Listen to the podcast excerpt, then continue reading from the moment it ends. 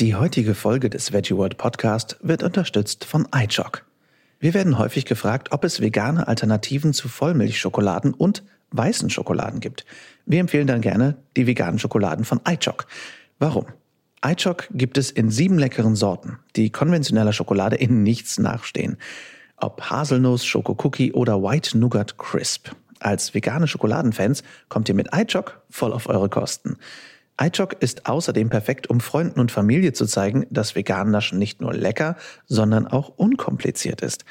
iChock ist nämlich bei der Drogeriekette DM und in vielen Biomärkten erhältlich und dort meistens sogar alle sieben Sorten. Noch ein Vorteil, iChock eignet sich auch zum Backen. Im Veggie World Magazin findet ihr jetzt das Rezept für vegane White Chocolate Macadamia Cookies, die wir mit der leckeren iChock White Vanilla gebacken haben. Probiert's mal aus und guten Appetit. Hallo ihr Lieben und herzlich willkommen zu Folge 175 des Veggie World Podcast. Ich bin Lars und spreche jeden Montag über Veganismus, Umwelt, soziale Gerechtigkeit und darüber, wie wir alle jeden Tag die Welt retten können. Heute spreche ich mit Stina Spiegelberg übers Backen von A bis Z. Schön, dass ihr eingeschaltet habt, ihr Lieben. Ich hoffe sehr, ihr hattet eine schöne Woche.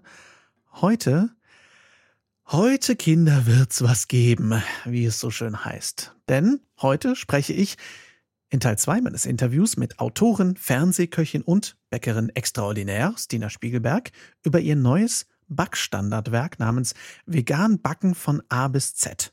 Wir sprechen über ihre Lieblingssüß und über Aktivismuskuchen und Warenkunde und, und, und, und, und. Mit Stina kann ich ja immer sehr gut quatschen, also darauf könnt ihr euch wirklich freuen. Und außerdem gibt es heute sehr große Nachrichten.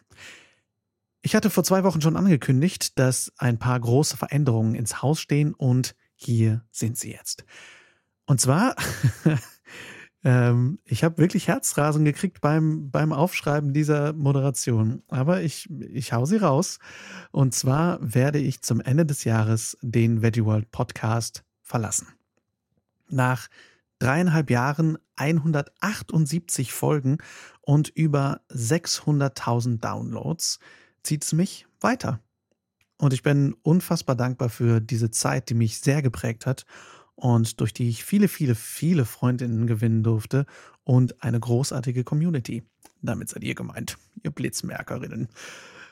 Aber bevor ich jetzt zu rührselig werde, dafür gibt es nämlich dann die letzte Folge des Jahres am 28. Dezember. Frohlocket, denn der Podcast geht dennoch weiter. Und zwar haben Vera und Jenny vom Veggie World Team das Zepter übernommen oder das Zepter übernommen. Das Zep äh, geht beides, glaube ich. Auf jeden Fall haben sie das, die, den, die Staffel übernommen, den, den Veggie World Apfel und sie werden das in die Hand nehmen, dieses Zepter, und nächstes Jahr mit dem Podcast weitermachen und damit voll durchstarten. Das heißt, ihr bekommt wie gewohnt regelmäßig neue Folgen rund um das Thema Veganismus und es bleibt wie gewohnt spaßig und informativ.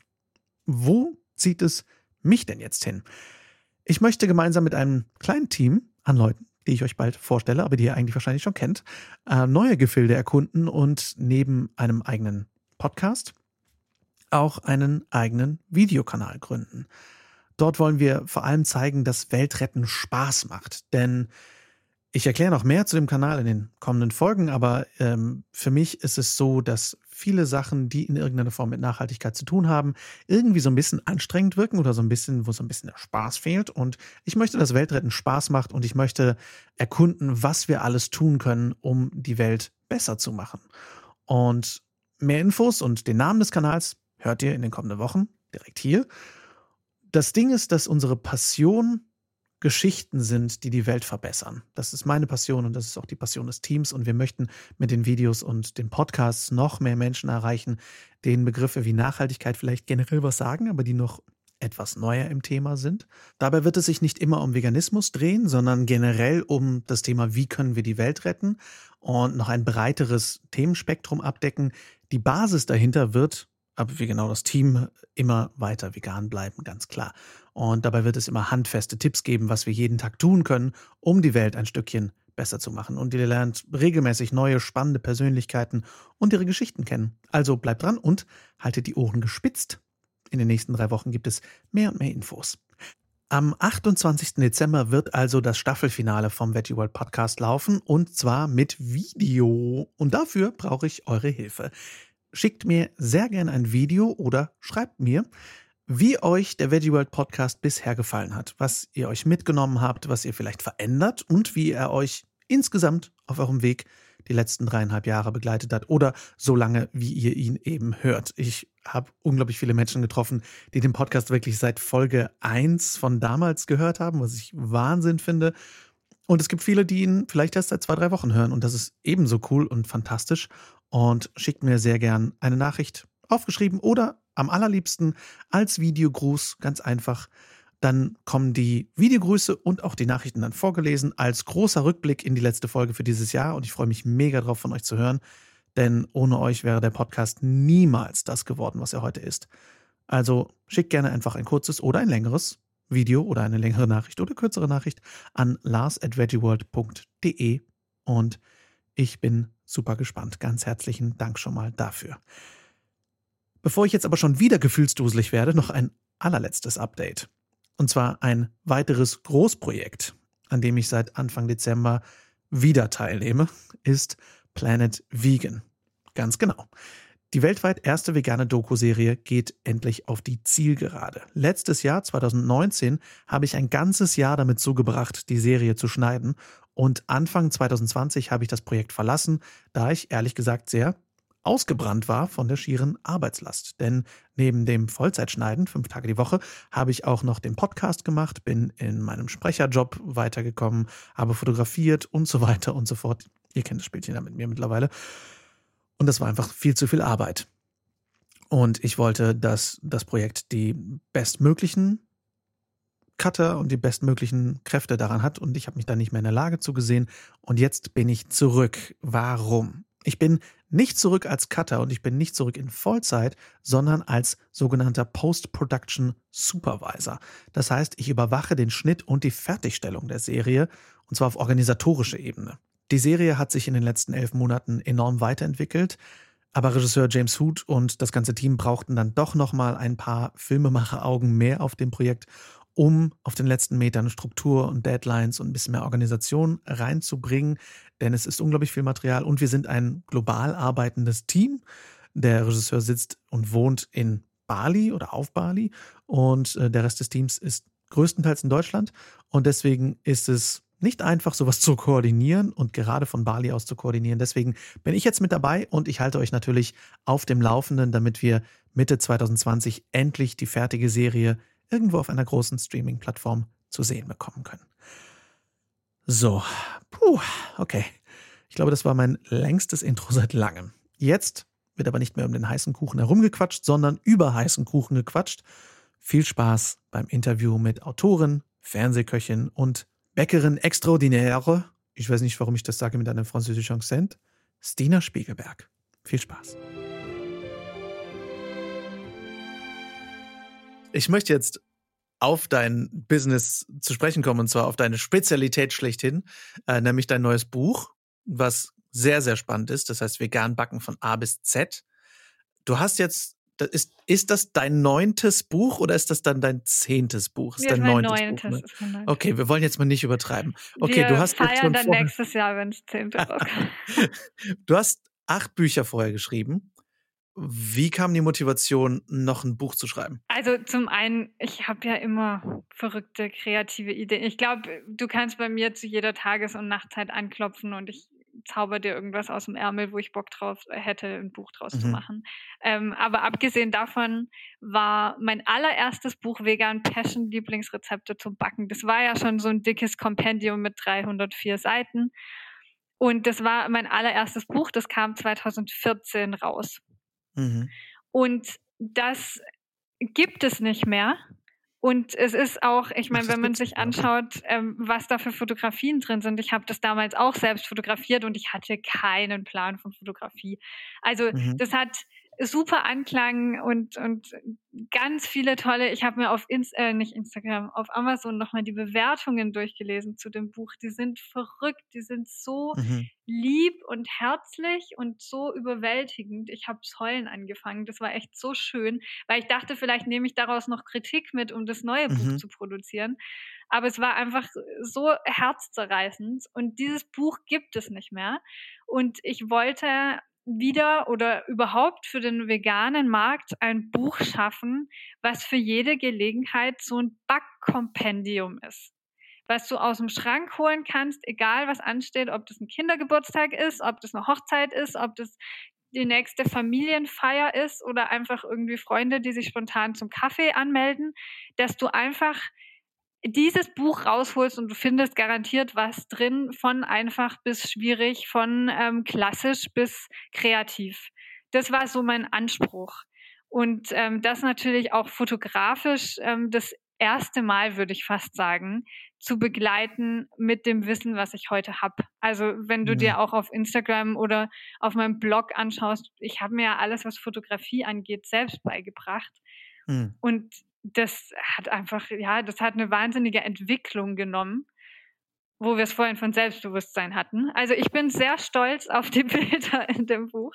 Und ähm, das ist natürlich auch ganz arg toll, wenn man von einem Verlag die Möglichkeit bekommt, sowohl den Inhalt als auch die Bilder. Und ich durfte auch in der Gestaltung mitwirken. Also es ist wow. von Anfang bis Ende mein Buch und das mit einem Inhalt, den ich mir fachlich zwölf Jahre erarbeitet habe. Also da steht, ich habe kein, kein Wissen in irgendeiner Form zurückgehalten. Das ist wirklich von A bis Z das Backwissen. Ich meine, da ist vom Keks und Muffin bis hin zum Macaron, Schaumküssen, Schwarzwälder Kirschtorte, Sauerteigbrot, alles drin. Also es ist mhm. wirklich mit Schritt für Schritt, dass du ähm, bei, sobald das Rezept komplizierter wird, siehst, wie es funktioniert und das ganz einfach zu Hause nachmachen kannst.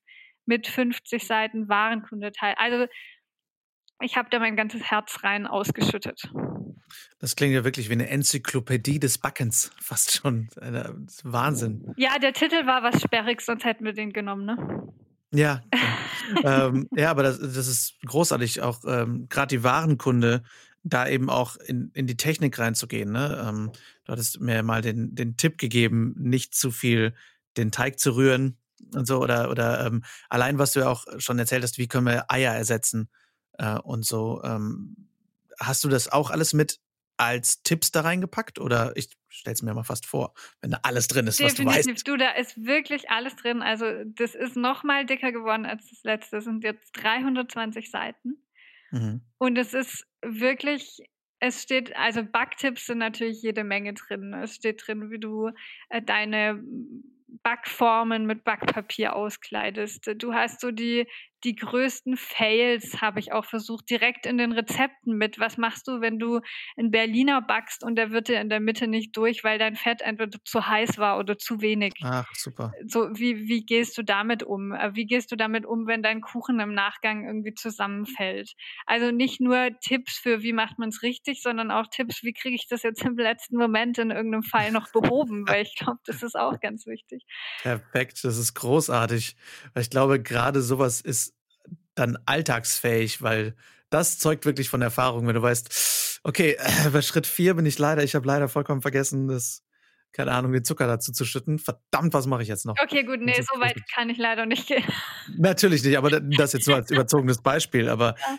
gerade wenn, wenn du jetzt irgendwie, okay, da ist was nicht ganz durchgeworden oder so, wie kann ich das retten oder wie, wenn, gerade wenn Leute vielleicht ähm, so klug sind, das Rezept komplett vorher lesen, ähm, dann kannst du sowas natürlich auch sofort vorbeugen und sagen, ah, guck mal, worauf ich besonders achten muss.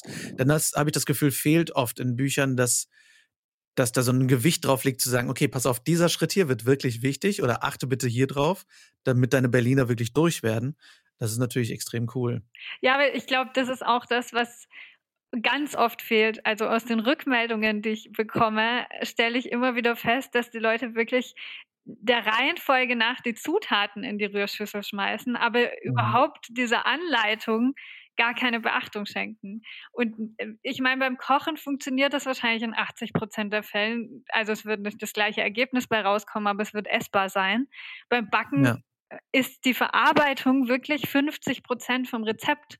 Also es ist so immens wichtig, wenn wir uns alleine anschauen, was für unterschiedliche Teige es gibt und dass die aus den gleichen Grundzutaten bestehen. Also wenn man sich anschaut, ähm, was du aus Hefe, Zucker und Mehl machen kannst, dann sind es so diverse unterschiedliche Teigarten, die sich mhm. nur dadurch unterscheiden, wie du die verarbeitest. Und insofern ist es echt wichtig, sich das äh, durchzulesen. Und der Warenkundeteil, ich meine natürlich, es sind 50 Seiten super, super viel und das ist mir bewusst. Und man setzt sich wahrscheinlich nicht hin und denkt sich, ja, das lese ich jetzt wie ein Roman runter. Aber du hast, wenn du möchtest, die Informationsbandbreite, dass du ähm, verstehen kannst, wie Zutaten in ihren Eigenschaften funktionieren. Und darüber mhm. kommt halt auch dieses ganze Thema, wie ersetze ich eigentlich was, gar nicht wirklich auf, weil du einfach aus den Vollen greifen kannst und sagen kannst, die und die Zutaten brauche ich für die und die Eigenschaften. Gerade wenn du natürlich auch sagst, du willst wirklich ein Buch von A bis Z machen, wo du all dein Wissen reinpackst, dann denke ich auch lieber zehn Seiten mehr und du hast wirklich alles gesagt, was du sagen wolltest, statt dass du danach denkst, ach, ich wünschte, ich hätte noch diesen Tipp reingeschrieben. Ja, also ja, nee, das, also, aber das schließt sich eigentlich schon aus, weil so ein Buch entsteht ja über Monate, teilweise Jahre. Also mhm. ich würde auch fast sagen, das Buch ist seit Anfang des Jahres jetzt konkret entstanden, aber letzten Endes fasst das mein Wissen über die letzten zwölf Jahre zusammen.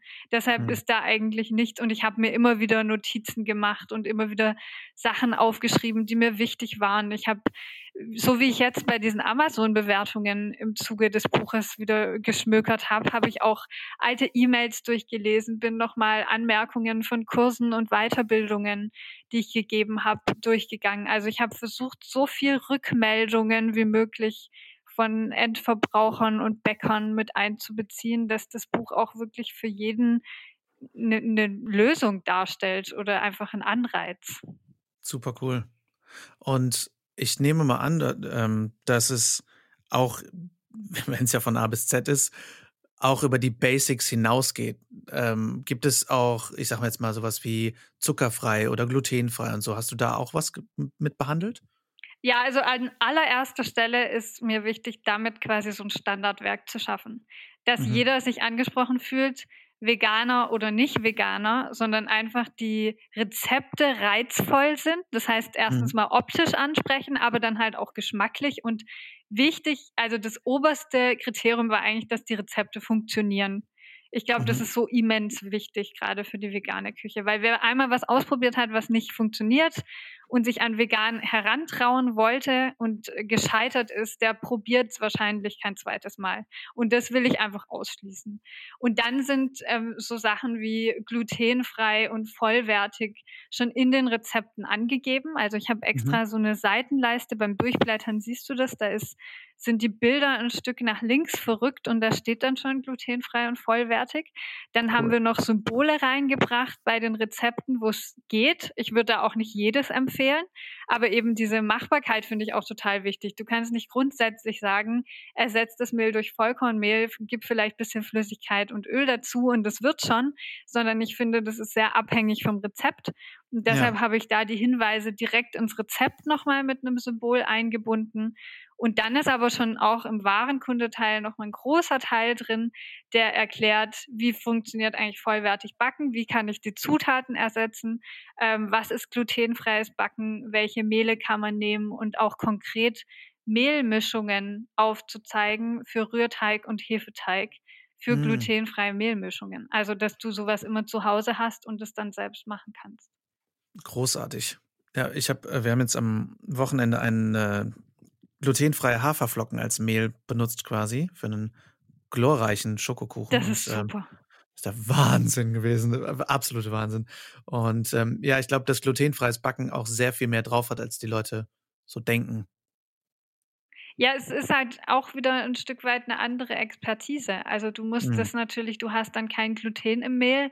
Das heißt, gerade sowas wie Hefeteig, es ist nicht ganz das gleiche Produkt, was am Ende rauskommt. Und das muss ja. einem schon auch bewusst sein. Also du kannst eine Elastizität erzeugen. Ich habe jetzt Tapioca-Stärke mit drin und äh, Flohsamenschalen gemahlene.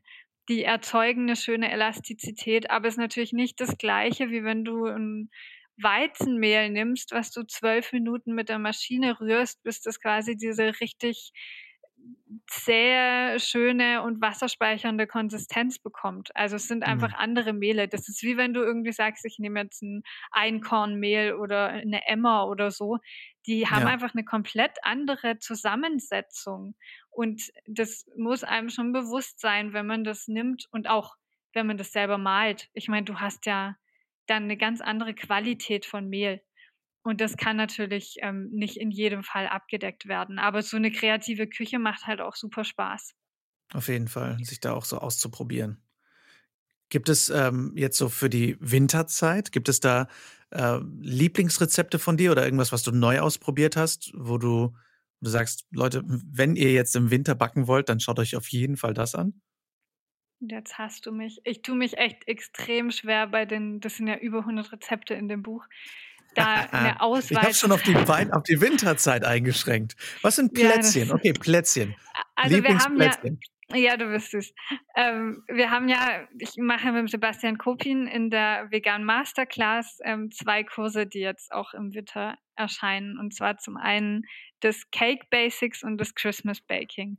Und die mhm. beziehen mhm. sich beide so ein bisschen auf den Herbst. Und da sind auf jeden Fall zum Beispiel Lebkuchen mit drin und Vanillekipferl und wir haben zum Beispiel eine Bratapfel-Karamelltorte.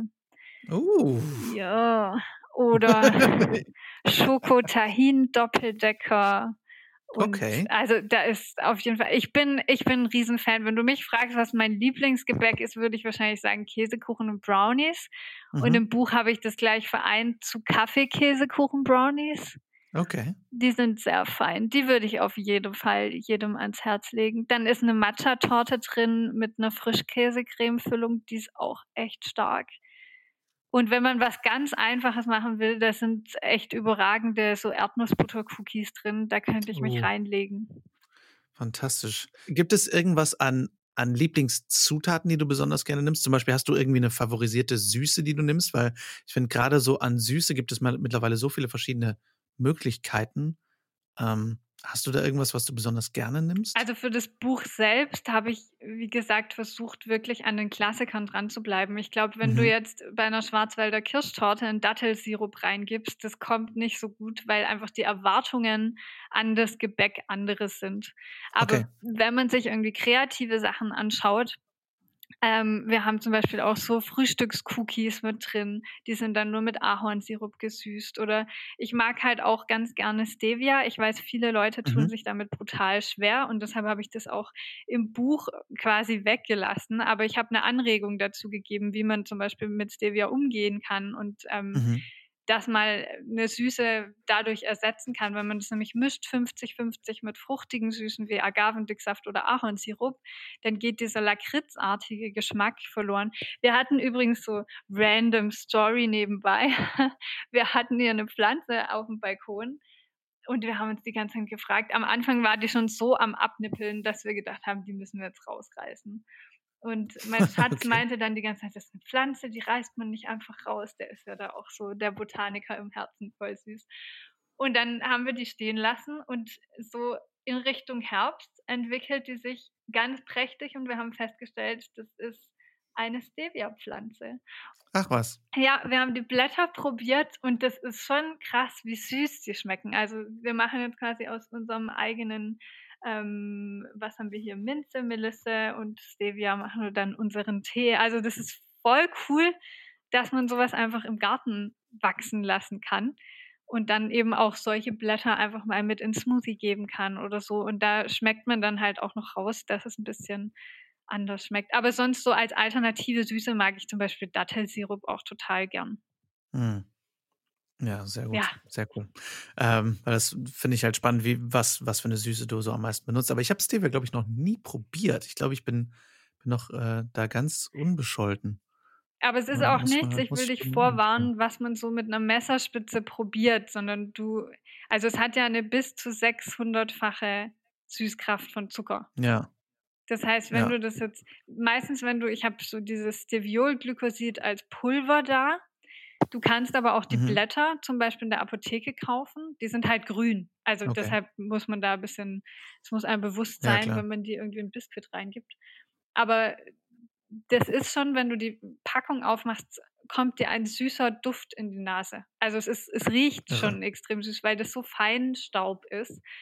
Das ist echt krass. Deshalb, wenn man das probiert, würde ich echt vielleicht mal so eine Messerspitze oder was in Glas Tee reingeben. Und dann einen Tee, mhm. den man auch kennt, dass man es irgendwie rausschmecken kann oder vielleicht ja irgendwie so probieren. Also nicht pur. Ja, ja. nee, das hätte ich glaube ich auch nicht gewagt. Okay. Ja, okay, cooler Tipp, danke. Ähm, hast du abschließend noch Tipps für Menschen, die sich vielleicht bisher noch nicht so ans Backen dran getraut haben, wie sie starten können oder vielleicht ein gut, gutes Starterrezept aus deinem Buch, wo du sagst, Leute, wenn ihr bisher noch nicht gebackt habt, damit könnt ihr ruhig mal anfangen, das wird schon, wird schon schief gehen? Also Muffins sind immer der Knaller. Ich glaube, das geht einfach schnell zum Zusammenrühren. Du hast so zehn Minuten. Es sind super viele Muffin-Rezepte drin, von irgendwie beerig über schokoladig. Ich habe so Schoko, Chili, Kirsch. Dann, ähm, ja, Brownies gehen auch super einfach. Aber ich glaube, der Klassiker schlechthin wäre der Stracciatella-Kuchen. Uh. Also ein Kuchen, der super einfach funktioniert, den man schnell zusammengerührt hat der ist, ähm, hat auch eine schöne Bindung und Saftigkeit. Nicht erschreckend, da ist Tofu drin. Aber mit mhm. Tofu lässt sich hervorragend backen. Also wenn man den gut durchpüriert und mit Orangensaft mischt, dann hat er schon von sich aus so eine schöne Süße und Säure. Und den würde ich auf jeden Fall empfehlen. Der ist auch von allen beliebt, von jedem Reporter-Team, mit dem ich das jetzt bisher gebacken habe, die weder irgendwie großartig aufgeschlossen gegenüber vegan sind, noch ähm, so Alternativen wie Tofu, die waren immer mords überrascht und konnten es nicht glauben. Also insofern. Guter Aktivismuskuchen. Ja, definitiv, das würde ich auch sagen. Aber ich glaube, es kommt am Ende nur auf die Zeit und die Übung an. Also ich glaube, alles, was mhm. du in dem Buch backst, damit kannst du die Leute überzeugen, es auch mal vegan zu probieren.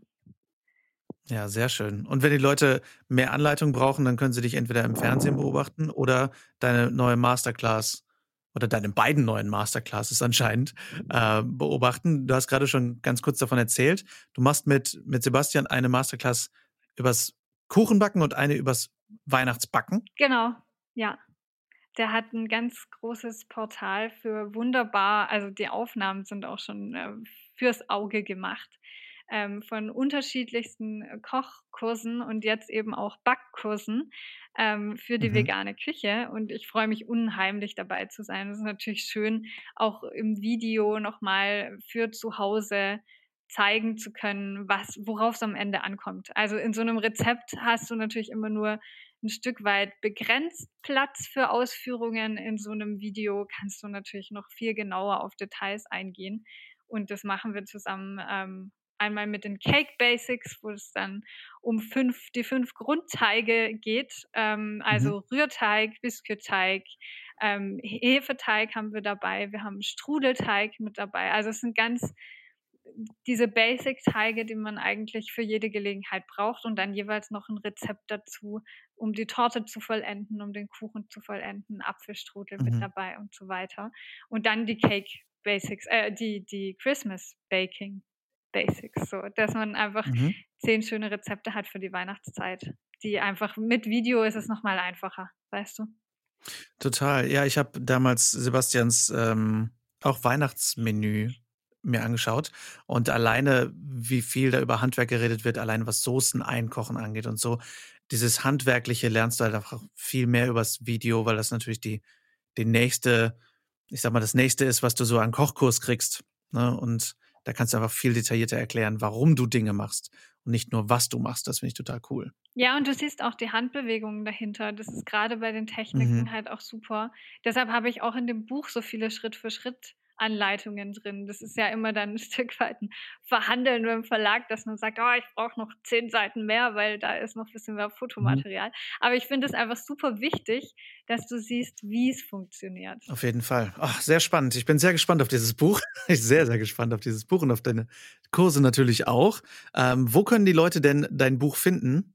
Überall, und wo können Sie die Kurse finden? Überall, wo es Bücher gibt. Okay. Also überall kann man es vorbestellen, ähm, beziehungsweise jetzt ist es ja dann, wenn das Ganze hier ehrt, eh schon erschienen. Und ähm, ja, ich hoffe, die gibt es zu der Zeit noch, wenn wir das Interview führen. Man weiß ja nie, wie schnell die erste Auflage weg ist. Wäre natürlich wünschenswert.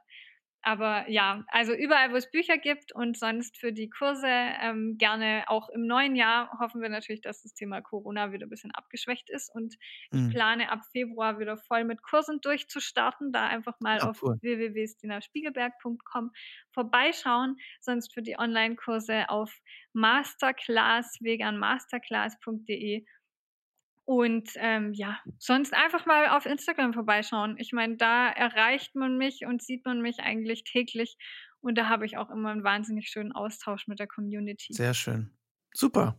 Dann äh, vielen Dank für dieses, für dieses Buch und für, für deine Zeit. Ich bin so gespannt auf dieses Buch. Und ähm, ja, ich wünsche dir auf jeden Fall viel, viel Spaß beim, beim Austausch mit der Community, mit den nächsten Amazon-Rezensionen für dieses Buch. Ich bin gespannt. Und, ich hoffe, ja. und ähm, ansonsten natürlich alles Gute insgesamt, auch was Bäuchlein und Co. angeht. Ja. Und ähm, ja, dann wünsche ich dir viel Erfolg für das nächste Jahr schon mal, für hoffentlich viele Kurse.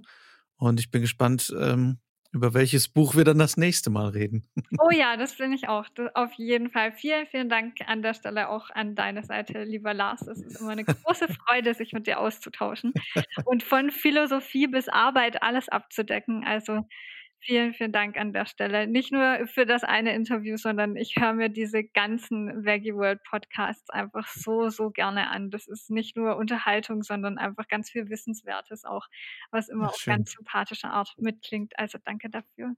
Danke. Ja, sehr gerne. Okay, dann äh, bis zum nächsten Mal, würde ich sagen. Bis dahin, ich freue mich schon. Tschüss und Ciao. eine wunderschöne Vorweihnachtszeit, kann man schon sagen, oder? Ja, danke schön. Und in der Tat weihnachtet es langsam wirklich sehr. Oder naja, es, es wintert sehr. Und sehr gute Nachrichten, Stinas Buch und Stinas Baby sind beide da und beide sind wohl auf. Also, ihr, ihr, wisst schon.